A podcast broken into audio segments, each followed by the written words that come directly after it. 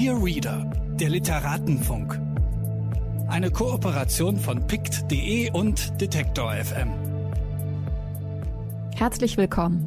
Mein Name ist Mascha Jakobs und ich spreche in diesem Podcast mit Autorinnen und Viellesern über ihre Lesebiografie, darüber, wie das Lesen ihr Schreiben bestimmt, wie sie ihr Bücherregal organisieren und was sie am liebsten lesen.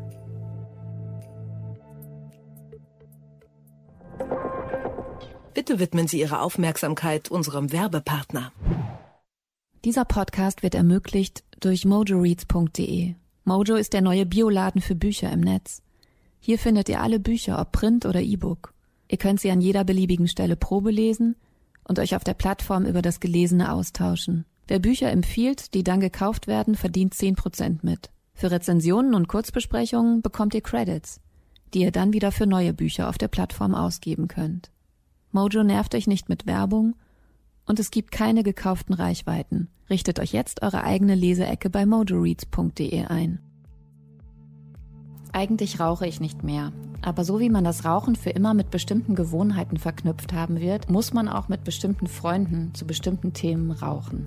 Geht gar nicht anders. Ich habe also dieses Mal wirklich einen Freund eingeladen, mit dem ich schon oft über Literatur, Sprache, Ticks, Psychoanalyse, Politik und Beziehungsweisen gesprochen habe. Jetzt sind wir verabredet, das gleiche vor dem Mikrofon, vor einem imaginären Publikum zu tun. Hi. Wir rauchen also sehr viel und in der Wohnung, was wegen des Kindes sehr verboten ist. Die drei Lieblingsbücher von Samo Tomsic, der Freund, der auch Philosoph und sowas wie der schlauste Typ der Stadt ist, sind von Marx, Lacan und Freud. Kein Wunder, dass es ein anderer und vor allem längerer Podcast geworden ist, der sehr viele, sehr dicke und komplizierte Leseempfehlungen im Gepäck hat. Mein Gast promovierte in Philosophie an der Universität Ljubljana Slowenien und ist derzeit wissenschaftlicher Mitarbeiter an der Humboldt-Universität zu Berlin.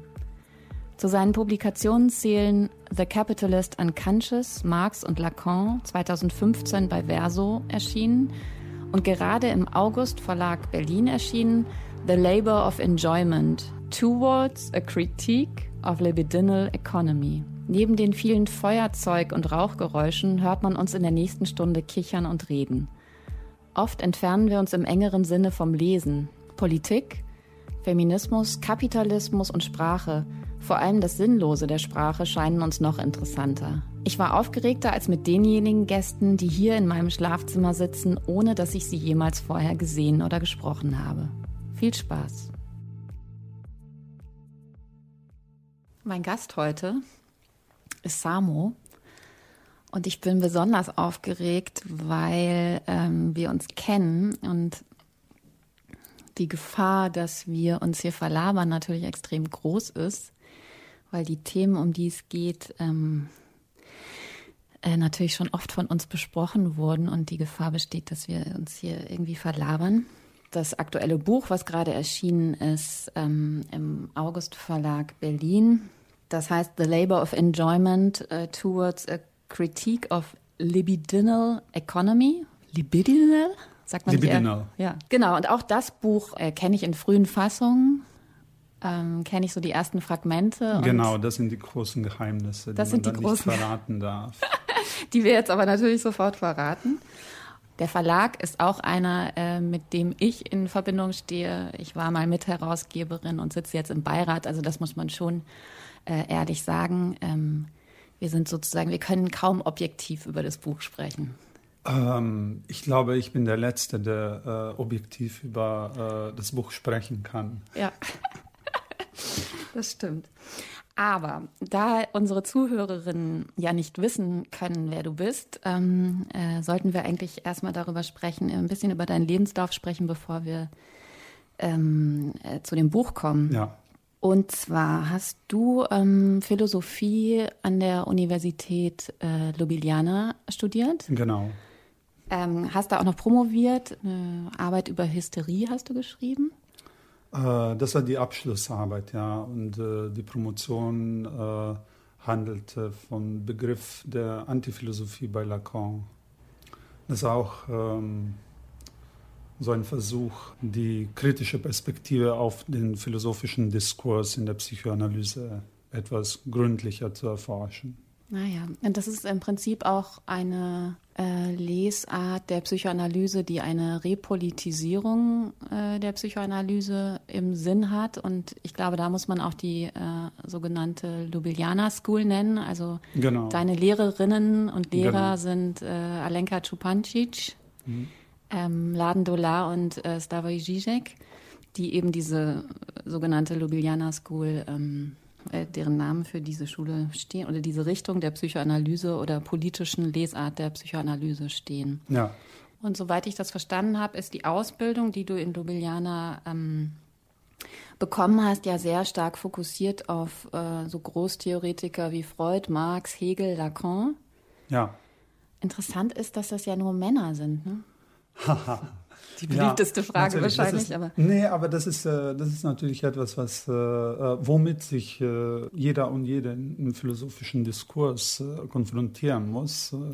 Ähm, man hat natürlich das Gefühl, als ob die Geschichte der Philosophie eine Geschichte der Männlichkeit ist. Das stimmt nicht und insbesondere nicht in den jüngeren Entwicklungen, wo man ganz viele Namen äh, nennen kann. Zum Beispiel Catherine Malabou wäre für mich heute die interessanteste Philosophin, nicht weil sie eine Frau ist, sondern weil sie wirklich die interessantesten und zeitgenössischsten äh, Forschungen der Philosophie macht und auch äh, sehr spannende und herausfordernde Verbindungen mit den Naturwissenschaften äh, herstellt, also insbesondere mit der Biologie bzw. Neurobiologie. Das wäre nur ein Name. Ein, ein, ein weiterer Name wäre Alenka Supancic, die du schon erwähnt hast, aus, äh, aus Ljubljana, äh, die äh, auch für mich wesentlich formativer war als äh, Slavoj Žižek. Ich meine, mit allem Respekt für, für seine Arbeit und Leistungen, aber äh, ich denke, äh, Alenkas Alenkas Texte sind äh, näher auch an, äh, an das, was ich an, an den Texten überhaupt mag. Nein, ich sage jetzt nicht, dass, äh, dass Zizek äh, weniger theoretisch arbeitet, macht er auch, aber ähm, er ist ja auch bekannt dafür, dass er ganz viel am Exemplarischen arbeitet, während äh, äh, äh bei Alenka die Texte einen wirklich kondensierten Theoriekonzentrat äh, besitzen und das gefällt mir natürlich. Äh. Ja, ich liebe Ihre Texte auch. Vor allem, man liest so gerne diese systematischen Lektüren. Also äh, im Prinzip ist das Sekundärliteratur, die einem sehr, sehr viel mehr bringt, als den eigentlichen Text zu lesen. Also ja. zum Beispiel Ihre Bergson-Lektüre.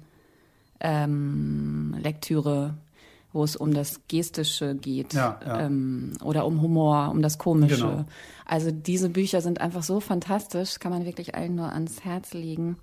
Äh, warum Psychoanalyse zum Beispiel auch, das liegt hier gerade vor uns. Aber mhm. wie heißt nochmal über das, äh, wie heißt der Band, auf den ich mich jetzt beziehe, über das Komische? Um, ähm, the Odd One In. Ah ja, also es ist ein wahnsinnig tolles Buch, äh, das jeder sich sofort besorgen sollte. Äh, also so als äh, äh kleine äh, Insider-Information, weil ich halt aus Slowenien komme. Äh, auf Slowenisch heißt das Buch Poetik, Buch 2. Also das, das fehlende ja. Buch von Aristoteles. Ach toll. Genau, und dann sind wir doch auch gleich bei unserem eigentlichen Thema, dem Lesen, auch wenn wir gleich nochmal zurück auf den, deinen Lebenslauf gehen ähm, die Lektüren, die dort eben zu finden sind, sind so schön nachzuvollziehen. Und ähm, wie gesagt, also ich, ich denke dann immer, das Original muss ich kaum noch lesen. Wie geht dir das? Also deine Bibliothek ist schon eine gut sortierte ähm, philosophische. Ähm, wenn ja. du jetzt so ein, bleiben wir bei Alenkas Buch, wenn äh, wenn sie über Bergson schreibt, ähm, holst du dann sofort das Original raus und fängst an, dich darin festzulesen? Ja, ich arbeite lieber mit, äh, mit Originalen äh, als mit Übersetzungen. Insbesondere wenn es um äh, englische Übersetzungen geht, bin ich sehr misstrauisch, weil sie äh, sich manchmal, manchmal äh, ziemlich skandalöse Eingriffe in den Text oder in die Textdeutung erlauben. Und ganz oft geht es äh, dabei um Vereinfachungen eines Gedankens oder eines Begriffs. Und äh, natürlich, wenn man nicht mit, äh, äh mit Originalsprache arbeitet, dann verliert man das, was an, an der Sprache überhaupt am interessantesten ist, die Homonymie oder die Homophonie. Also zum Beispiel äh, ist ein Phänomen der Mehrdeutigkeit oder auch einer gewissen Disorientierung auf der Ebene des, äh, äh des Sinnes und der Bedeutung, dass in einem Wort mehrere äh, Bedeutungen zusammengeführt werden oder dass mehrere Wörter das gleiche bezeichnen können, aber nicht ganz. Also es gibt diese interessanten kleinen Verschiebungen. Lacan hatte das la langue, also zusammengeschrieben in einem Wort äh, genannt. Dabei geht es eben um das Singuläre einer, äh, einer Sprache. Man könnte auch sagen, um das, was sich nicht ohne äh, Verrat übersetzen lässt. Und vielleicht äh, äh, bin ich auch, weil ich selber übersetzt habe, gegenüber den Übersetzungen immer misstrauisch. Ich komme von dem Sprachthema und der Sprachphilosophie, die dich auch sehr interessiert, ähm, nochmal zurück auf deinen Lebenslauf.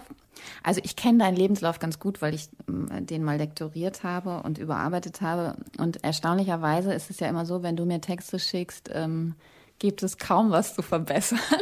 alle, alle Deutschen, die mir Texte schicken, äh, kriegen viel ähm, äh, viel mehr Anmerkungen und rote Markierungen äh, hinein in ihren Text, während bei dir immer nur ein Komma fehlt oder so, was ja eh schon erstaunlich genug bist, weil du eben kein Muttersprachler bist. Und eigentlich auch erst, soweit ich das sehe, seit ähm, 2014 hier am Exzellenzcluster Bildwissen und Gestaltung an der HU Berlin äh, eine Stelle hast. Den Postdoc hast du dann bei Josef Vogel über das Alexander von Humboldt Stipendium hier in Berlin gemacht. Genau. Und seitdem bist du hier. Das heißt, das ist ja noch gar nicht so lange her. Was ich aber eigentlich sagen wollte, ist, ich weiß aus diesem, aus dieser Zusammenarbeit, was die Textkorrektur angeht, habe ich erst dort sozusagen erfahren, dass du eben Übersetzungen ins Slowenische gemacht hast. Und jetzt, ähm, gerade habe ich es mir nochmal angeschaut und äh, habe gerade schon im Vorgespräch gesagt, dass ob du wohl den Verstand verloren hast, weil du da Benjamin Freud, Althusser, Deleuze, Kant, Foucault, Lacan übersetzt hast. Also eben nicht nur ähm, aus dem Deutschen ins Slowenische, sondern auch aus dem Französischen. Erstaunlich ist es ja schon, warum du so gut Deutsch sprichst. Und das kann ja erst nicht ähm, mit dem Postdoc bei Josef Vogel ähm, entstanden sein. Und ähm, vielleicht kannst du mal erzählen, wie du in Slowenien, also hast du Deutschunterricht gehabt oder wie, was, was ist die Verbindung zur deutschen Sprache? Äh, ja, also äh, meine Verbindung mit der deutschen Sprache äh, hat schon eine, äh, eine Geschichte. Äh, ich hatte zwar vier Jahre Deutsch äh, im Gymnasium konnte aber schon vorher mehr oder weniger sprechen. Oder zumindest äh, äh, verstand ich äh, die Sprache sehr gut, weil äh, ich als Kind wie besessen äh, deutsches Fernsehen geguckt habe. Tatsächlich äh, war meine Kenntnis der deutschen Fernsehlandschaft und äh, alles, was dazu gehört, in den 90ern ziemlich up-to-date. Ja, äh, was denn zum äh, Beispiel? Was also? Naja, ich, äh, ich meine, ähm, ich habe ziemlich alles geguckt, von, von Zeichentrickfilmen äh, bis zum Glücksrad und eine schrecklich nette Familie und so weiter und so fort. Ähm, aber jetzt weiß ich auch, wo ich gerade meinen Faden verloren habe. Ich wollte darauf hinaus, dass trotz dieses beeindruckenden Lebenslaufs, ähm, den ich eben schriftlich mal vor mir hatte, ähm, du einer der wenigen Philosophen bist, der äh, männlichen Philosophen bist, den ich kennenlernen konnte, der eben keine Penisfechterei betreibt und ähm, sehr darauf achtet, äh, mit deinem äh, breiten Wissen äh, nicht ausschließend zu sprechen und auch Leute niemals auszuschließen, indem du sozusagen diesen Wissensvorsprung irgendwie für dich nutzen würdest. Ist dir das klar und wichtig?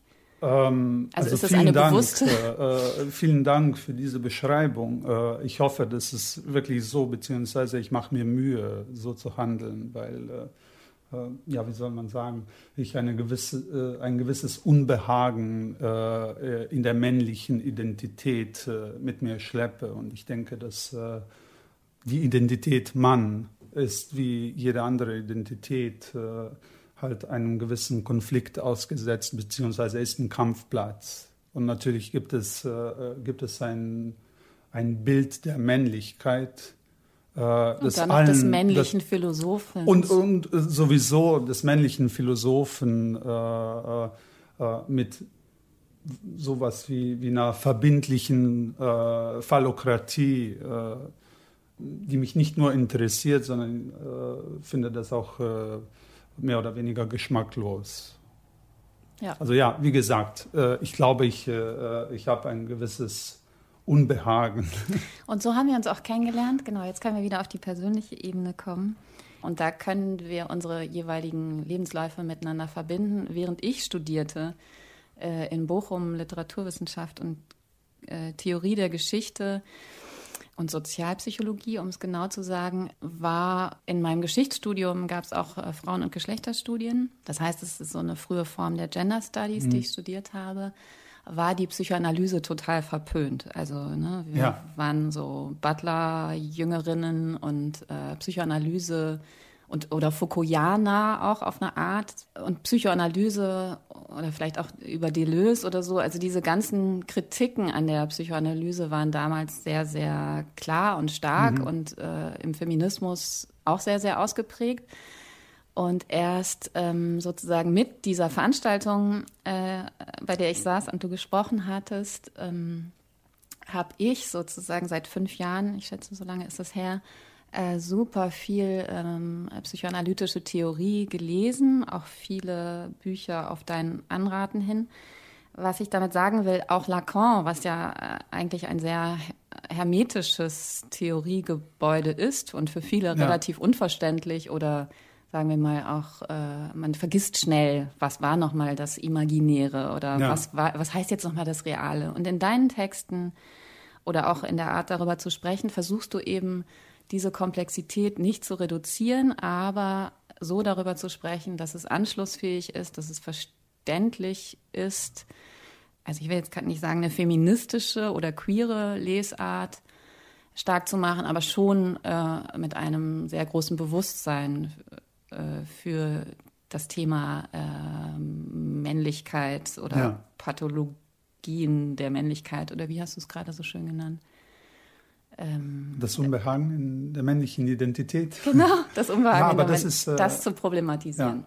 Ja. ja. also ich denke, man kann natürlich zwei äh, unterschiedliche Strategien äh, auswählen. Also unter zwei unterschiedlichen Strategien auswählen, wenn es darum geht, die Psychoanalyse kritisch äh, zu adressieren. Die eine wäre das, was du erwähnt hast, äh, Butler, Gender Studies, äh, Foucault, Deleuze und so weiter.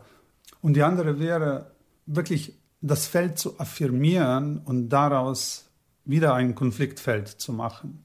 Äh, das heißt, äh, daran zu insistieren, dass sich die Psychoanalyse nicht auf den Phallozentrismus äh, reduzieren lässt, dass Freud nicht ein misogyner Mann war und dass sich mancherlei Begriffe auch emanzipatorisch oder linkspolitisch umdeuten lassen.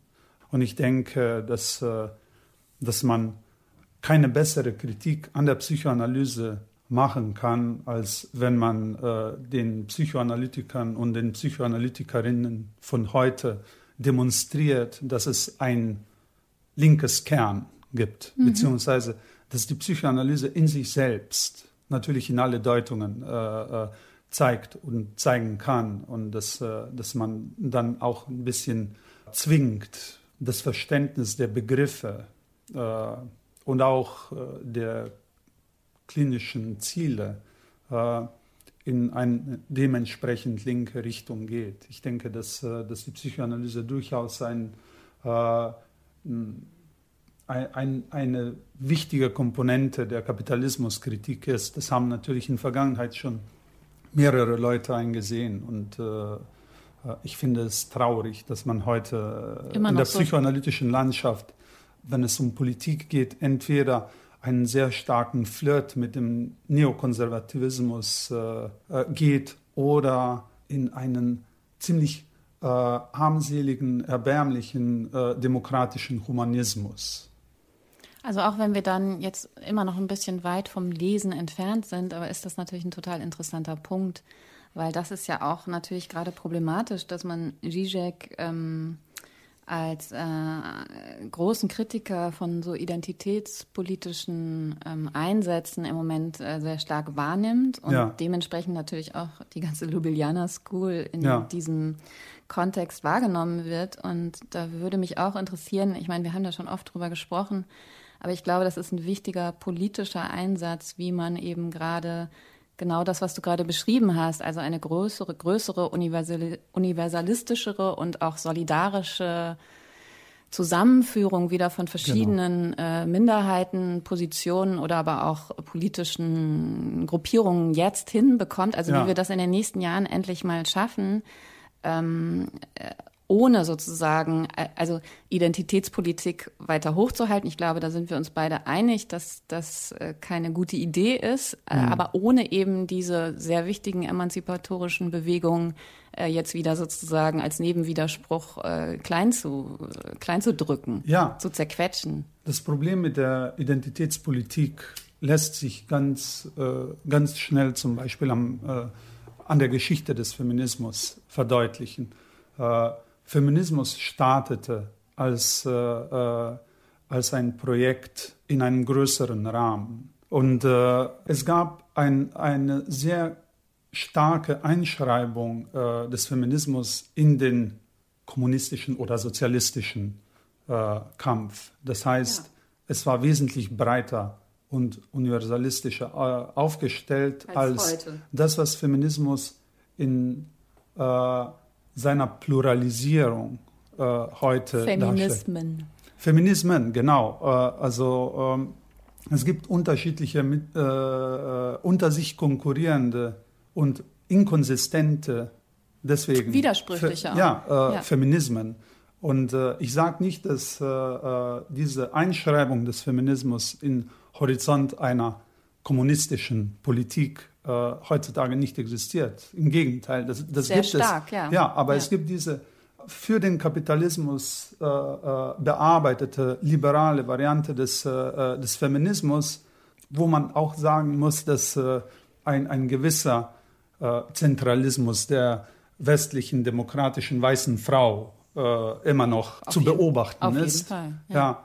ja ähm, und da geht es also sobald man anfängt von, von, von der äh, Identität zu sprechen, hat man eine Trennung äh, vollbracht. Also die Frau als ein Name einer politischen Subjektivität, die mal das, also das Verständnis davon, was politische Subjektivität überhaupt ist, revolutioniert hat, äh, ist äh, jetzt wieder gewissermaßen rückgängig gemacht. Mhm. Also die Frau ist abgesondert, es ist eine äh, abgegrenzte Identität, die keinen Zusammenhang äh, mehr besitzt mit anderen Subjektivitäten oder mit anderen Identitäten. Deswegen äh, wiederhole ich immer wieder wie ein Papagei, dass äh, die kommunistische Politik ein negatives Kommen im Subjekt zu detektieren hat. Da gehe ich halt auch stark aus Lacans Subjektbegriff aus, weil da, äh, dabei geht es natürlich um keine phänomenologisch äh, äh, beschriebene Subjektivität oder um eine konkrete Identität, mhm. um konkrete empirische Individuen, sondern um das Subjekt des Unbewussten. Also das, äh, das ist etwas, was äh, vom Individuum äh, zu unterscheiden ist. Es ist eine Negativität, also es ist es ist ein Subjekt äh, ohne positive Qualitäten. Also man genau. könnte sagen, ein beschädigtes, ein ausgebeutetes, ein gespaltenes, entfremdetes und so weiter Subjekt. Äh, Was nicht mehr Herr am eigenen Haus ist. Ich glaube, genau. diese Beschreibung äh, kommt von Freud. Kommt von Freud ja. und beschreibt das am besten und auch, das ja. ist natürlich auch so der, vielleicht der bekannteste, anschlussfähigste Punkt, um das Unbewusste ja. auch in unserer Sprache. Und ich glaube, da können wir jetzt auf meine lustige Geschichte unseres ersten Treffens zurückkommen. Ja. Entschuldige, dass ich dich unterbreche, nee, aber ich glaube, der, der Punkt ist klar geworden. Weil, nachdem ich dich also da habe äh, reden hören über Lacan und dachte, ich habe Lacan verstanden, Äh, währenddessen saß ich an einem längeren Text, an dem ich auch immer noch sitze, über Ticks mhm. und über sprachliche äh, Phänomene, sowas wie Echolalien, äh, Ticks, die sich, äh, sprachliche Ticks, die von anderen imitiert werden, mhm. äh, von so willkürlichen, unbewussten, also es gibt zum Beispiel Tourettler, die ähm, immer wieder Begriffe sagen den ganzen Tag, die sie selbst nicht kennen, die sie, ähm, die sie selbst im Wörterbuch nachschlagen müssen, obwohl sie sich jeden Tag in jede Lücke ihres Gesprochenen einschleichen. Ja. Und das hat mich, äh, das interessiert mich sehr und das hat mich damals auch schon interessiert. Und dann habe hab ich dich gefragt, ob wir uns treffen könnten und du mir sozusagen mit deinem psychoanalytischen Wissen weiterhelfen könntest bei bestimmten Fragen eben der Imitation und der Sprache als willkürliche und auch nicht, wie soll man sagen, nicht regulierbare, also bei den Tourettlern ist es halt sehr ja. äh, massiv, nicht regulierbare, unwillkürliche, äh, unbewusste Sprachäußerung. Was ich immer schon sehr interessant an, äh, an der Psychoanalyse fand und in, insbesondere an Lacans Rückkehr zu Freud ist, die Betonung der Rolle der Sprache äh, und unsere, unserer Bezugsweise äh, zu, zur Sprache. Die Psychoanalyse betont ja das Eigenwillige am, äh, am Sprechen und an der Sprache und dass wir alle als sprechende Subjekte oder sprechende Wesen immer gleichzeitig völlig integriert sind in die Sprache und gleichzeitig völlig rausfallen. Also es geht um eine paradoxe äh, Beziehung. Und äh, der Begriff des Unbewussten steht ja grundsätzlich, äh, also wenn man, wenn man jetzt Lacans Satz, das Unbewusste ist strukturiert wie eine Sprache, nimmt, steht das Unbewusste gerade für einen gewissen Zwang, der an der Sprache haftet, also eine gewisse Sprachautonomie. Auch eine bestimmte Fehlerhaftigkeit. Ja, und Sprache. ich meine, Sprache funktioniert so, dass sie dysfunktioniert, äh, wenn, wenn ich mir diesen Wortspiel äh, äh erlauben kann. Und genau, das ist das, auch das, was uns äh, da beide interessiert hat oder mich damals, ja. äh, ist eben Freuds Text äh, Psychopathologie des Alltagslebens, wo es eben um Versprecher, ähm, Witze, Sprachspiele, Mehrdeutigkeiten ja. und unwillkür unwillkürliche Sprachäußerungen geht. Ja. Und ich meine, Freuds These war ja, dass äh, diese Versprecher und diese Dysfunktion der Sprache eigentlich eine Logik äh, besitzen. Das heißt, äh, äh aus der man es, es Dinge herauslesen kann. Genau. Und äh, äh, das Lesen ist ja eigentlich einer der zentralen Aspekte der psychoanalytischen Praxis. Das würde mich interessieren, wenn du das noch ein bisschen ausführen könntest, was das Lesen als Praxis für die Psychoanalyse bedeutet oder auch vielleicht so eine Form von Überinterpretation. Ja, also da findet man auch äh, sofort einen Haufen der Kon Konflikte, die äh, die Psychoanalyse durch die Geschichte begleitet haben. Was ist die Leistung der psychoanalytischen In Interpretation oder äh, äh der analytischen Intervention? Man kann bei Freud zwei, zwei Tendenzen beobachten, äh, was man dann auch auf zwei Arten des Lesens äh, anknüpfen kann. Das eine wäre Übersetzung. Also man liest zwischen den Zeilen, äh, sucht nach einem versteckten Text, liest äh, nach dem Sinn, mhm. äh, nach dem Sinn äh, des Traums oder nach dem Sinn einer Fehlleistung, eines Versprechers und so weiter und so fort. Also man konstruiert einen Sinn oder rekonstruiert. Das ist ja auch heikel. Äh, geht es dabei um, um äh, wirklich eine neutrale Rekonstruktion oder geht es tatsächlich um eine Konstruktion, die dann im Nachhinein eine Wirkung, ein, zum Beispiel eine therapeutische Wirkung äh, äh hervorbringen soll, indem es dem, was mir als dem Analysanten äh, als sinn, äh, sinnlos oder am Sinn mangelnd erscheint. Also das wäre dann eine sinnvolle Lektüre. Und dann gibt es auch eine Lektüre, die viel mehr, also nicht nach einem versteckten Text sucht, sondern äh, an der Oberfläche äh, operiert, an der Oberfläche steckt, äh, äh feststeckt mhm. oder mhm. stecken bleibt. Mhm. Und das war auch etwas, was, was Lacan sehr stark betont hat, weil diese Orientierung an der Oberfläche der Sprache bedeutet ja auch, äh, dass es nicht unbedingt um einen versteckten Sinn geht, sondern um die Verschiebungen der Lust äh, ja. unter den Signifikanten. Und dafür braucht man in keine Tiefe abzusteigen, sondern man muss auf der Oberfläche bleiben. Und dabei geht es dann auch nicht um das Sinnvolle der Sprache, sondern um das Sinnlose. Und äh, das ist eine ganz andere äh, eine ganz andere Lektüre. Allerdings, und das ist auch eine, ähm, wie soll man sagen, der vulgärtheoretischen oder dem vulgärtheoretischen Verständnis von Psychoanalyse sehr entgegengesetzte ja. Lesart, weil natürlich äh, Leute, die sich jetzt nicht wirklich theoretisch mit Psychoanalyse auskennen, oft denken, dass man darüber, also über was ist ich, äh, Freud äh, schaut sich ein, eine Fallgeschichte an und versucht über bestimmte Wörter, die dort fallen oder Verschiebungen und Versprecher, ja. dann eine sinnvolle, sinnhafte, psychologische ähm, Lesart oder Erklärung oder so zu finden. Und wenn man selbst äh, eine Psychoanalyse macht, so wie ich, lernt man natürlich das allererste Jahr erstmal überhaupt ähm, zu plappern und ähm, ja. ne, die Analyse erstmal zu lassen und so vor sich hinzureden, um dann halt irgendwann an den, äh, an den Gehalt der Sprache zu kommen oder mit der zu arbeiten, und, um an das Unbewusste zu ja. kommen. Und äh, ähm, man denkt ja sofort, okay, äh, äh, es handelt äh, sich um Sex, um die sexuelle Bedeutung, um Sex im wörtlichsten Sinne des Wortes. Ja, ja genau. ähm, und äh, bei Freud geht es eben Die Nase nicht, als Penis. Ja, ja, genau. genau äh, aber das wäre, das wäre die Ebene äh, des, äh, der sinnvollen Lektüre. Ja. Da, darum geht es gerade nicht.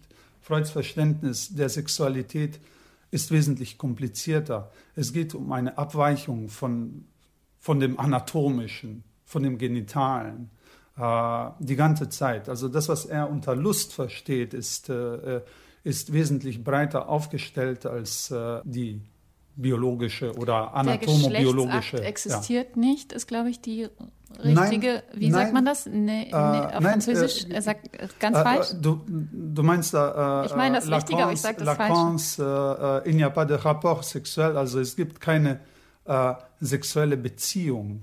das, ist, das ist etwas anderes als das, was ins Deutsche äh, übersetzt wurde, zumindest äh, ähm, in einem Fall, es gibt keinen Geschlechtsverkehr. Also genau, wenn ich, wenn ich mich ich. darüber ja. ein bisschen lustig machen kann, es gibt so viel Ver Geschlechtsverkehr, wie man will, aber das Problem ist, dass, äh, äh dass in diesem Verkehr kein, äh, keine Beziehung, also keine Relation, kein positives Verhältnis zwischen zwei Subjektivitäten äh, äh, stattfindet. Also äh, wenn, wenn wir das jetzt ein bisschen politisch äh, wenden, bei Marx gibt es keine gesellschaftliche Beziehung. Also die ganze Geschichte ist, äh, ist Geschichte der Klassenkämpfe. Also das ist ein Konflikt, das ist eine Nichtbeziehung, eine Konfrontation. Ja. Und man könnte auch sagen, dass Lacan etwas Homologes äh, für die Sexualität behauptet. Das ist nicht relational. Äh, also die Subjekte befinden sich nicht in ein und demselben Universum sozusagen, sondern äh, das Universum Mann ist anders als das Universum Frau. Also es ist, äh, es ist, es ist eine äh, Spaltung, äh, die man dann auch in der Geschichte als sehr konfliktgeladen beobachten kann. Genau, und da sind wir auch bei deinem aktuell ähm, oder gerade erschienenen Buch. Ähm, ich glaube, da können wir jetzt sehr gut anschließen. Ähm, The Labor of Enjoyment. Und ich glaube, um das noch ganz kurz ähm, ähm, beschreiben zu können, worum es in diesem relativ dichten und äh, komplexen, wenn auch sehr gut und einfach geschriebenen Buch geht, ähm, lese ich lese ich mal das erste, das Eingangszitat von äh, Lacan, weil ich glaube, wir von da ausgehend kurz zusammenfassen ja. können, um was es da geht. Something changed in the master's discourse. at a certain point in history, we are not going to break our backs finding out if it was because of Luther or Calvin or some unknown traffic of ships around Genoa or in the Mediterranean Sea or anywhere else. For the important point is that on a certain day, surplus jouissance became calculable, could be counted, totalized. This is where what is called the accumulation of capital begins. Ich habe es jetzt ein bisschen äh, äh, laienhaft vorgelesen. Und das ist aus äh, Jacques Lacan, The Other Side of Psychoanalysis. Leider gibt es dieses Zitat nicht auf Deutsch, sonst hätte ich es auch auf, gerne auf Deutsch vorgelesen. Genau, vielleicht kannst du daran anschließend kurz erklären, um was es in diesem Buch geht. Ja, also äh, ich denke, dass in diesem Zitat auch äh, ähm, sofort äh, das psychoanalytische Verständnis der Sexualität in diesem erweiterten Sinne äh, äh, im Spiel steht, weil Lacan spricht ja äh, von, von der Quantifizierung der Lust, also Jouissance äh, ist äh, Lacans Übersetzung äh, von Freuds Lustbegriff, also Enjoyment auf Englisch oder genießen, wenn man dann ins Deutsche wieder zurück übersetzt, womit man dann auch einen Haufen der Komplizier Verkomplizierungen äh, äh, schon klar macht. Trifft, ja. ja. Ähm, also es geht äh, hier auch äh, um eine gewisse Bestimmung äh, der, des Beitrags der Psychoanalyse zum Politischen. Äh, es geht um eine Abkopplung des Sexuellen vom, vom Biologischen, von Anatomischen und, und so weiter. Also ähm, es ist, es ist extrem komplex und gleichzeitig ziemlich einfach, äh, was, äh, was Freud unter äh, Sexualität und unter Lust gemeint hat. Also das ist etwas, was eine symbolische Bedingung besitzt. Also es ist kulturell, braucht Sprache, braucht auch den ökonomischen Register. Braucht Kontext, oder? Ja, genau. Beziehung, symbolische Beziehung äh, oder symbolischen Bezug. An allererster Stelle, aber nicht, also nicht äh, ultimativ ne, äh, zum eigenen Körper. Ähm, also was im Kapitalismus nach Lacan passiert, ist, dass äh, Lust wirklich zu einer Abstraktion wird, zu einer verwerteten, kommodifizierten Abstraktion äh, und seine These ist, dass das, was Marx und seine ökonomischen Vorgänger äh, unter dem Mehrwert versucht haben zu denken, eben die für die kapitalistische Produktionsweise eigentümliche Lustform ist. Das Problem ist nur, dass Mehrwert sowas wie äh, Lust des Systems ist. Und in äh, uns allen somit fest internalisiert und als Imperativ des Genießens genau. sozusagen uns äh, am Laufen hält. Genau, also es gibt einen, einen klaren Zusammenhang zwischen äh, unserer Art und Weise des Genießens im Kapitalismus und der Wertschöpfung. Äh, es wäre natürlich zu kurz gefasst, wenn man sagen würde, aha, okay, die Psychoanalyse äh, äh, beschäftigt sich also mit dem Konsumerismus, mit dem mhm. Konsum, mhm. mit dem exzessiven Konsum äh, in unseren kapitalistischen Gesellschaften.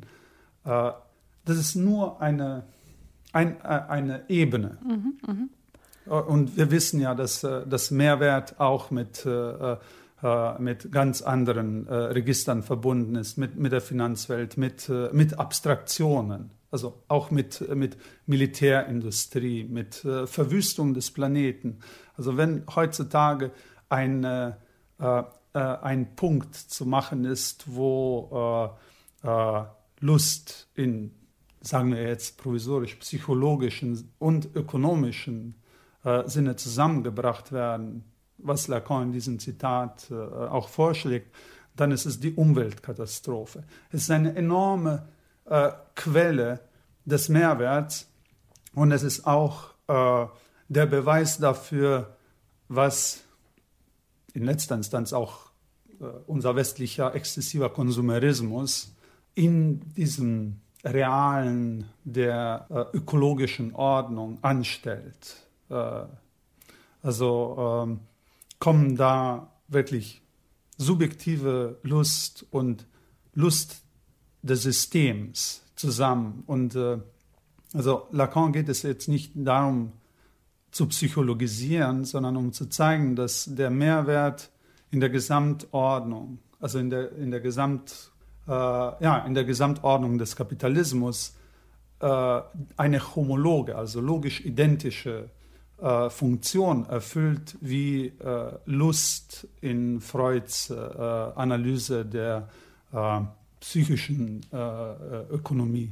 Verstehe. Oder des, ja, der Art und Weise, wie wir als sexuierte Wesen äh, überhaupt unsere Körper benutzen und äh, äh, aus unserem Gebrauch der Sprache auch Lust schöpfen. Gehen wir doch mal auf unsere eigene Lust. Ähm, ja, am Sprechen. Am Sprechen zum Beispiel. Ja, es macht Spaß. Hier und heute schon viel zu lange. Ähm, nicht nur die Lust am Sprechen, äh, die ist bei mir manchmal sogar relativ gehemmt. Ähm, ich meine, das, woraus wir Lust ziehen, also zum Beispiel ja. Tanzen, ja. bezeichnen wir immer als Arbeit, um vielleicht uns ein bisschen äh, herauszuziehen aus diesem Genussimperativ, der ja. das ja, also Ausgehen und Tanzen und ähm, Nachtleben, der damit ja so stark verknüpft ist. Äh, wir nennen das immer Arbeit. Ja, ja um, die Arbeit des Genießens. Die Arbeit des Genießens, um uns ein bisschen äh, selbst zu verarschen. Aber äh, viel interessanter jetzt in unserem Kontext hier ist ja nicht die Musik und das Tanzen, sondern das Lesen oder auch ähm, das Schreiben. Ja. Also wie ist das für dich? Also kannst du äh, sozusagen selbstreflexiv sagen, was für dich der Genuss daran ist, ähm, so exzessiv zu lesen und auch ähm, Theorie zu produzieren und zu schreiben? Ähm, ich würde für mich gar nicht sagen, dass ich exzessiv lese oder äh, Theorie produziere. Es gibt äh, äh Beispiele, äh, wo das Ganze wesentlich exzessiver äh, verläuft. Bei mir verläuft es nicht exzessiv aus einem ganz einfachen Grund, dass, nämlich dass ich äh, eine sehr problematische Beziehung zur Sprache habe. Schon wieder diese Nichtbeziehung von, oder eine gescheiterte, eine dysfunktionale Beziehung, von der ich vorher in Bezug auf die Geschlechter gesprochen habe. Hm, also ja, äh, ich, äh, ich würde sagen, dass, äh, dass ich in allen Sprachen, die ich spreche, schlecht, schlecht spreche. Also, ich verdrehe die Augen, aber gut. Ja, Du weißt, was ich, du weißt, was ich meine. Es gibt, äh, es gibt etwas Involontäres, etwas äh, leicht Unspontanes, äh, Hemmendes am Sprechen. Auf jeden Fall. Und natürlich auch am Lesen.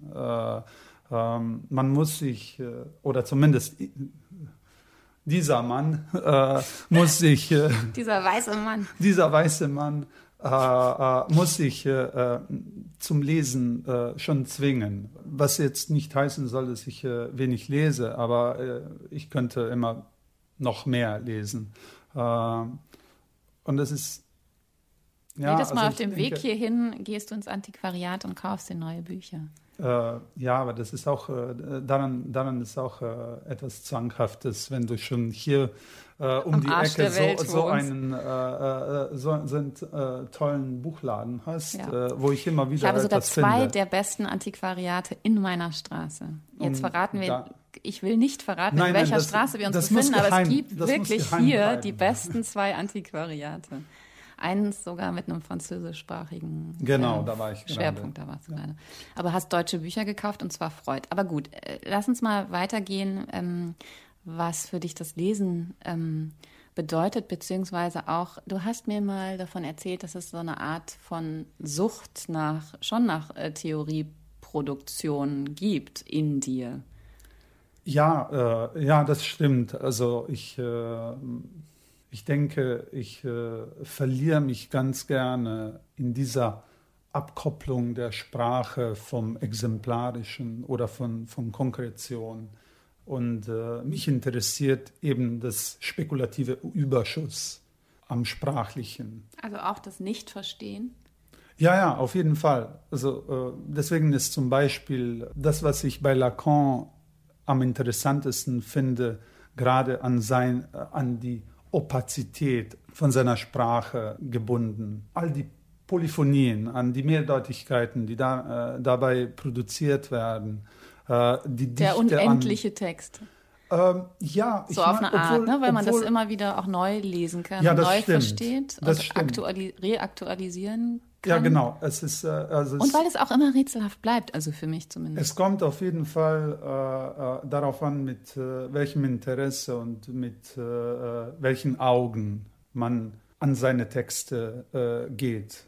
Ich finde, äh, also ich werde immer wieder überrascht, äh, ja. dass ich irgendwas übersehen habe, obwohl ich äh, einen und denselben Text wie ist, immer lese. Das ist bei Freud ja auch ganz ähnlich. Takis Würger, der hier auch schon mal zu Gast war, hat sich so sehr massiv über mein Bücherregal lustig gemacht und unter anderem hat er da auch äh, die Studienausgabe von Freud entdeckt und dann erst hat er mir gesagt, hast du doch alles nicht gelesen hier, diese Surkamp-Bände und die Philosophie und so, gib's doch zu, das steht da nur zur Deko. Das hat er sehr, sehr charmant gesagt, ich habe ihn jetzt ein bisschen nachgeäfft. Und dann hat er eben diesen, diese Freud-Gesamtstudienausgabe gesehen und hat gesagt, ey Mascha, und also Freud äh, hast du doch auch nicht gelesen. Und ich so, na ja, ich habe nicht die ganze Studienausgabe gelesen, aber ich blättere da gerne drin rum. Und dann sagt er, ah, Freud zum Snacken, das ist ja interessant.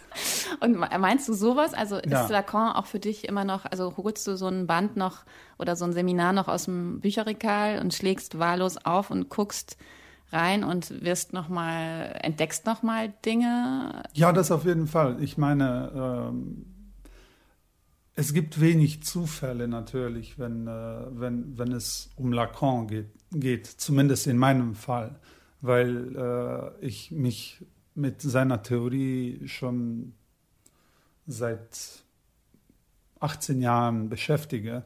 Oh ja. ähm, aber äh, das verhindert nicht äh, die Überraschungseffekte. Mhm. Eins deiner drei Lieblingsbücher, was du mitgebracht hast, ist ja auch, äh, sind die vier Grundbegriffe der Psychoanalyse von ja. Lacan. Das ist ein Teil seines Seminars. Genau. Ähm, kannst du erzählen, warum dieser Text für dich so wichtig ist und wann du ihn das erste Mal entdeckt hast und gelesen hast? Das war, äh, das, war das erste Buch äh, von Lacan, das ich äh, überhaupt äh, gelesen bzw. zuerst gekauft habe, die slowenische Übersetzung. Das hat seit, äh, im Jahr 2000, äh, ich brauchte eine Weile, bevor ich das gelesen habe. Also das war dann so 2001 äh, und ich habe sehr wenig verstanden. Ich glaube, der einzige Bezug, äh, den ich herstellen konnte, war durch Heidegger den ich ganz viel gelesen habe. Von am Heidegger Anfang. zu. Ah ja, so als junger Philosophiestudent liest am, man. Naja, ich hatte, Heidegger. Nö, ich hatte ich einfach ganz viele Phänomenologiefächer äh, im, äh, in, im ersten und im zweiten Jahr. Und äh, das war natürlich wesentlich interessanter für, für meinen persönlichen Geschmack äh, als äh, die analytische Philosophie, die ich immer als sehr trocken und langweilig äh, empfand. Ähm, und also Heidegger war wenigstens dafür gut, dass ich ein Minimum an Lacans Ausführungen verstanden habe obwohl mich ganz viel verblüfft hat. Und ich, äh, ich habe mir dann auch vorgenommen, das irgendwie versuchen zu verstehen. Und äh, ich denke, ich bin immer noch dabei. Ich meine, es ist auch eine gewisse Übertreibung. Natürlich gibt es auch bei Lacan, man soll ihn nicht äh, mystifizieren. Ja. Er, er man kann ihn schon entziffern. Und man ja, kann man kann ihn Begriffe durchaus verstehen. Ja. Und er ist nicht... Äh, so komplex. Das Komplexe da, äh, daran sind, äh, also ist halt die sprachliche Mehrschichtigkeit, mit der er spielt. Und seine, und äh, seine, seine Verbindung zum Strukturalismus, die die meisten, glaube ich, einfach nicht so, oder der Strukturalismus ist halt als Theorie auch nicht mehr so ähm, zentral für uns gewesen, weil wir alle schon mit Poststrukturalismus äh, ja. groß geworden sind. Ich, ich glaube, meine, wir, oder? Das ist wir denken alle, dass wir Strukturalismus verstehen und vielleicht ist das auch ein Problem. Ich äh, denke das nicht. Naja, äh, äh, was, was ich damit sagen will, ist, äh, es gibt sowas wie eine, äh, so als wie ein kulturelles Erbe, das am, das, das am Strukturalismus haftet. Ja, also genau. das Und wurde, den kennen wir aber über den Poststrukturalismus. Ja. Also dieses Erbe kennen wir eigentlich genau, nur über den Poststrukturalismus. Genau, aber wir kennen auch, oder wir denken zumindest zu wissen, was am Strukturalismus falsch war oder unzulänglich. Oder überwunden werden Ja, musste. überwunden Ja. und so weiter und so fort. Und äh, ich denke, also ich bin immer skeptisch, wenn äh, Leute über den Strukturalismus negativ sprechen hören. Nicht, weil ich selber ein großer Fan der Strukturalisten bin oder nicht nur deswegen, äh, sondern auch, weil, äh, weil ich denke, dass wenn man das Ganze in so ein, so ein Schulbild stopft, dann äh, fällt das Problematische einer Denkrichtung automatisch weg. Das Automatische, äh, das, Automa das Problematische Was wäre, besonders interessant ist. ja, wäre hier auch äh, das Unvollkommene, das Inkonsistente.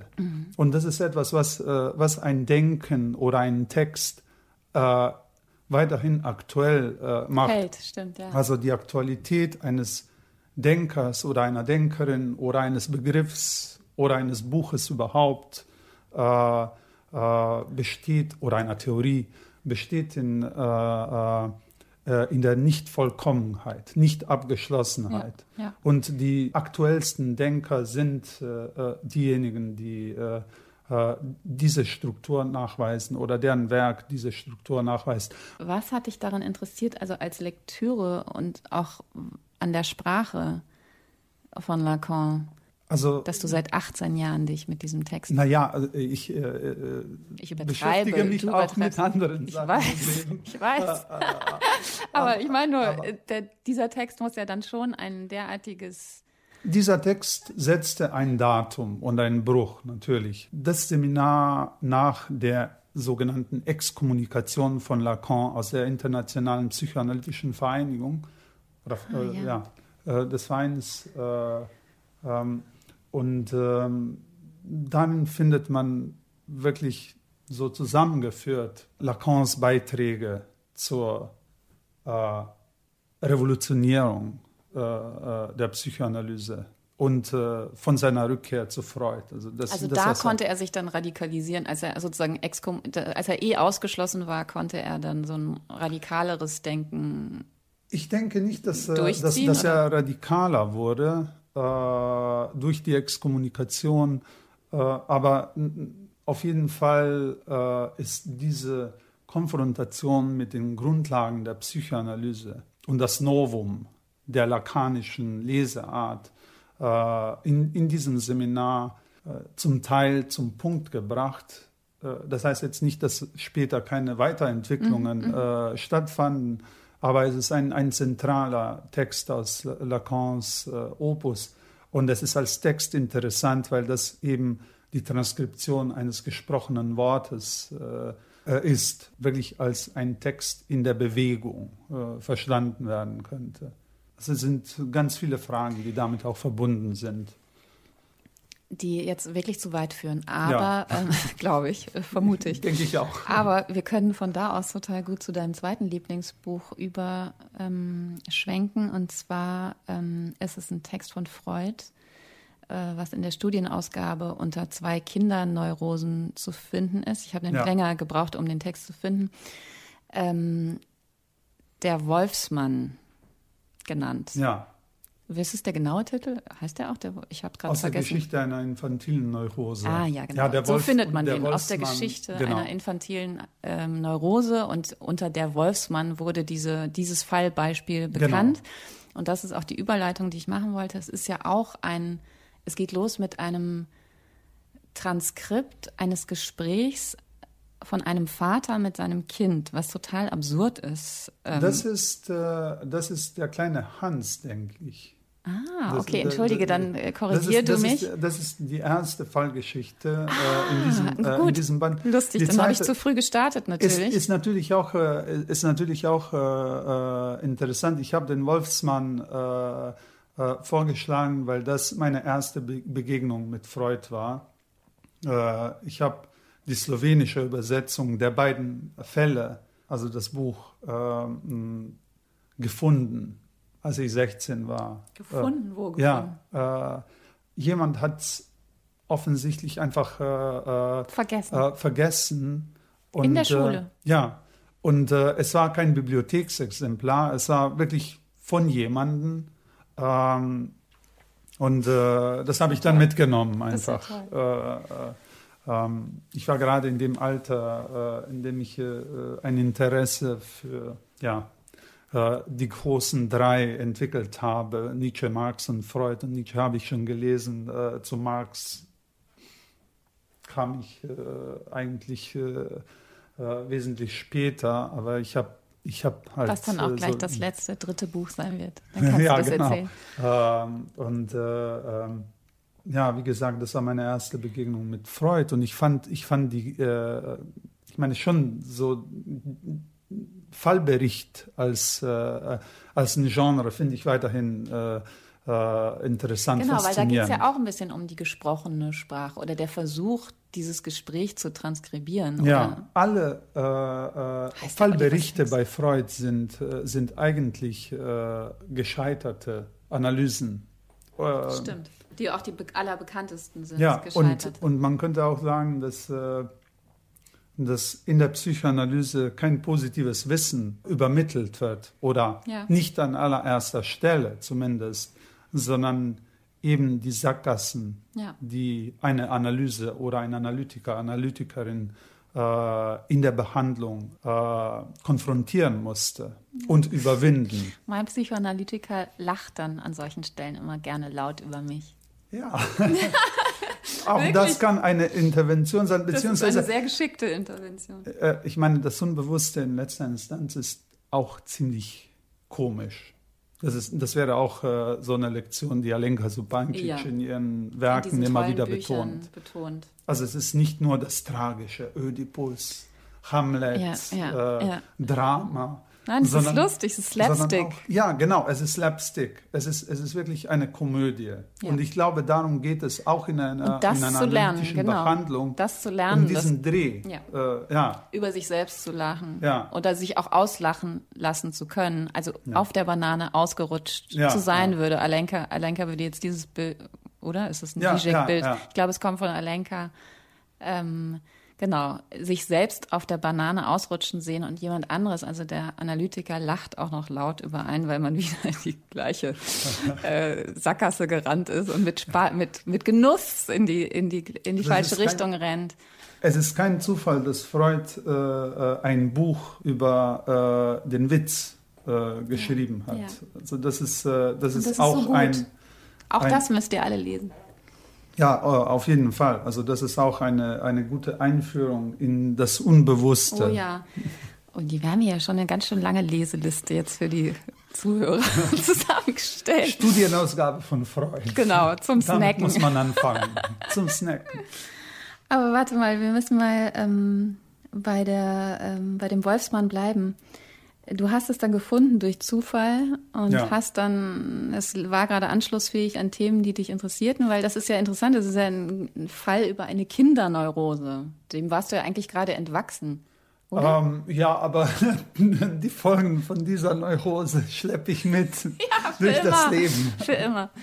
Ja, Ähm, verstehe. äh, also was ich an diesem Fall äh, wirklich faszinierend fand und weiterhin finde, ist äh, eben dieses, äh, also die, die, dieses zentrale Moment, äh, dieser Traum vom Wolf, äh, Wolfsmann äh, mit dem äh, Baum, äh, auf dem Wölfe sitzen. Ja, also das ist ein, ein sehr Bild. äh, äh, äh, unheimliches Super unheimliches Bild. äh, äh, Bild und ähm, die Komplexität des Traumatismus, beziehungsweise Freuds Traumatheorie, äh, äh, die in diesem äh, Text wirklich an einem sehr schlimmen, muss man äh, dazu sagen, äh, Krankheitsfall entwickelt wird, äh, äh, hat mich einfach verblüfft. Äh, ähm, also dieses Verständ Verständnis, dass das Trauma nicht an einem einmaligen Ereignis haftet, sondern äh, oder auch nicht unbedingt einen ereignishaften Charakter hat, einer einmaligen Begebenheit, sondern dass das ein Prozess ist. Also dass sich das in der Zeit ausdehnt, dass, äh, das, ja, dass das, das etwas Graduelles äh, ist, Und auch was ich bleiben aufbaue. wird?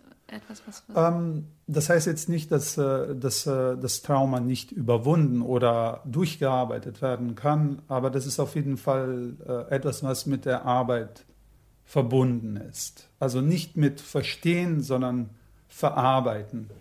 Ah, und da sind wir eigentlich auch direkt bei deinem dritten Buch. Äh, bei Marx. Und Marx. Nicht, nicht durch Zufall. Da sind wir, das ist wirklich eine sehr gute, äh, zu, zufällige Überleitung. Keine, Es gibt nichts, keine Zufälle Genau, in, äh, in, äh, in psychischen Leben, würde Freud sagen. genau, weil bei der die Arbeit, da sind wir jetzt beim Marx und ähm, da kann man vielleicht auch mal nochmal sagen, nochmal zurück zu deinem Lebenslauf, weil das habe ich noch nicht gesagt. Da verbinden wir jetzt alle Themen, die wir besprochen haben, nämlich allein schon in diesem Titel und auch kommen jetzt zu deinem dritten Lieblingsbuch. Ähm, das ist das Kapital von Marx. Ähm, und die Verbindung besteht insofern, dass du eben auch in diesem sehr guten Buch, äh, was wahnsinnig dicht ist und kompliziert und sich jeder besorgen sollte, The Capitalist Unconscious, ähm, äh, versucht wird, eben ähm, die Lektüre von Marx und Lacan sozusagen übereinander zu legen und zu schauen, äh, mit welchen ähnlichen Begriffen beide, wenn auch vielleicht in unterschiedlichen Feldern, hantieren und was das vor allem für eine politische Theorie auch heute nach sich ziehen könnte. Fasse ich das richtig zusammen? Äh, ja, also äh, das, äh, das Buch war eigentlich wirklich bürokratisch oder scholastisch gedacht. Also wirklich. Begriffsarbeit oder was? ja, du? genau, Ja. beziehungsweise äh, Lacans gelegentliche oder ja, manchmal nur oberflächliche, manchmal ausführliche Kommentare und Ausführungen zu Marx äh, mal systematisch zusammenzubringen und, äh, und versuchen daraus äh, etwas zu machen. Also was, äh, äh, was, wofür steht der Name Marx in Lacans äh, Theoriebildung und was für Konsequenzen hat das für äh, die Theorie und die Praxis der Psychoanalyse. Ähm, also war das einfach eine systematisierende Arbeit. äh, Aber schon mit einem politischen, Ja. mit, einer, mit einem politischen Ziel. Ne? Ja, ja, natürlich. Also es geht, äh, es geht mir weiterhin. Und da können äh, wir vielleicht auch das Kapital ja. jetzt mit Ja. als dein drittes Lieblingsbuch ins Boot holen. Also was interessiert dich daran weiterhin auch für unsere politische Arbeit?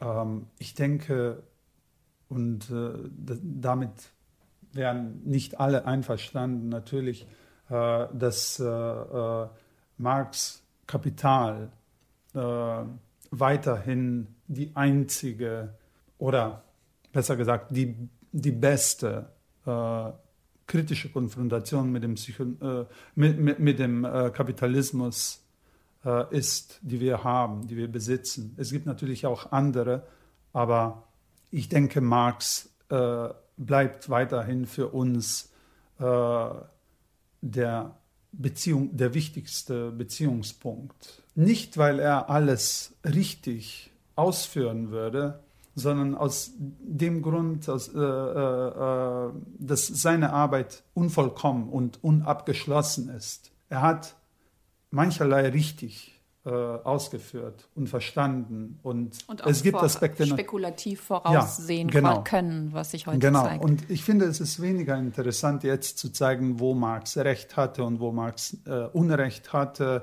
Äh, also um Ist eine mit dem adäquat- historischen ja, Blick, und ja. eine adäquate Beziehung mit der gesellschaftlichen Realität von heute Ja, herzustellen oder auch zu sagen, ja, Marx, er hat einen Kapitalismus des 19. Jahrhunderts äh, beschrieben, das ist nicht mehr unser Kapitalismus. Ja, ja. Da würde ich sagen, wirklich, ich meine, sind wir wirklich so äh, in einem so unterschiedlichen Universum, ähm, also das würde ich schon mal problematisieren, aber gleichzeitig geht es mir nicht um die Frage, ist Marx Beschreibung adäquat oder nicht adäquat, sondern äh, was diese Beschreibung leistet.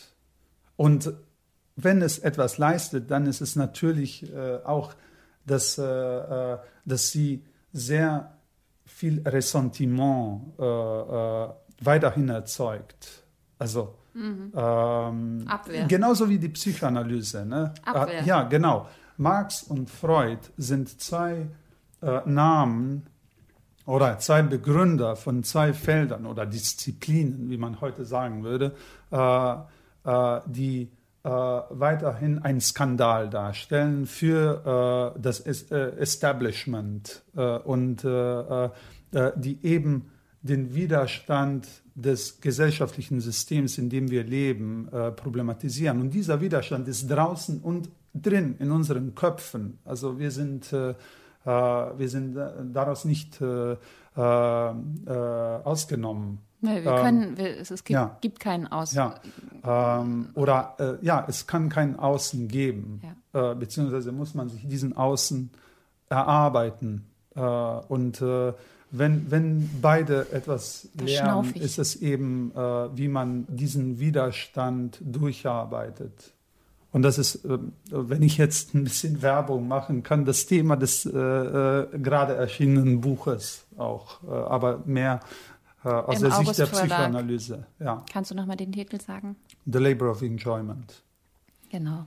Darüber haben wir natürlich auch viel zu kurz sprechen können, über dieses super interessante Buch. Auch da, ich muss nochmal der Transparenz halber sagen, in, äh, in einem befreundeten Verlag erschienen. Ähm, aber natürlich machen wir dennoch einfach jetzt unverhohlen Werbung dafür. Äh, wir können eben nicht ausführlich darüber sprechen, was du ähm, zum Beispiel mit der männlichen Abwehr der Kastration oder Kastrationsangst dort beschreibst oder The Measure of Pleasure ist zum Beispiel ein sehr, sehr gutes Kapitel. Und ähm, was überhaupt unter einer libidinösen Ökonomie zu verstehen ist und wie das auch zu einer politischen, währenddessen tippt er hier schon äh, Nachricht, äh, was man, äh, Entschuldigung, ähm, unter einer libidinösen Ökonomie als politische Theorie angewandt verstehen kann und was das auch mit ganz aktuellen politischen Kämpfen zu tun hat. Ähm, das müsst ihr jetzt also, das müsst ihr wohl nachlesen. Das können wir jetzt hier nicht ähm, erklären, weil wir sind schon derartig über die Zeit. Und es war mir aber ein großes Vergnügen. Und natürlich haben wir uns verlabert. Und es Natürlich war ja von vornherein klar. Das muss man machen. Das muss man machen. Und ihr müsst jetzt also wahrscheinlich eine halbe Stunde länger diesen Podcast hören. Ihr könnt ihn auch, hättet ihn auch vorher ausschalten können. Äh, wie ihr wollt, ja. äh, aber. Das ist jetzt zu spät gesagt, aber. ja, genau. Ich hätte nach einer halben Stunde, das kann ich ja hinterher reinschneiden, sagen können, dass diejenigen, die jetzt doch nicht so interessiert sind an politischer Theorie, libidinöser Ökonomie und unserem Genießen äh, schon vor einer halben Stunde hätten aussteigen können. Haben sie wahrscheinlich einfach eh gemacht. Macht man ja dann, ne? Macht man halt aus. Ich denke auch. Vielen Dank. Ja, so schön, dass du da warst. Es war eine Freude. Ja, es hat sehr großen Spaß gemacht. Und jetzt kichern wir weiter. Jetzt kichern wir weiter im Privaten. Und rauchen noch 20 Zigaretten. Vielen Dank. Vielen Dank an dich. Mein nächster Gast ist Hans Christian Dani. Dani ist Künstler und Essayist und einer der besten, wie ich finde. In seinem letzten Buch bei Nautilus erschienen geht es um Mode und Uniform. Wir sprechen über seine Lieblingsbücher und wie er das, was er liest, organisiert und in seinen Büchern weiterspinnt. Dear Reader, der Literatenfunk. Eine Kooperation von pict.de und Detektor FM.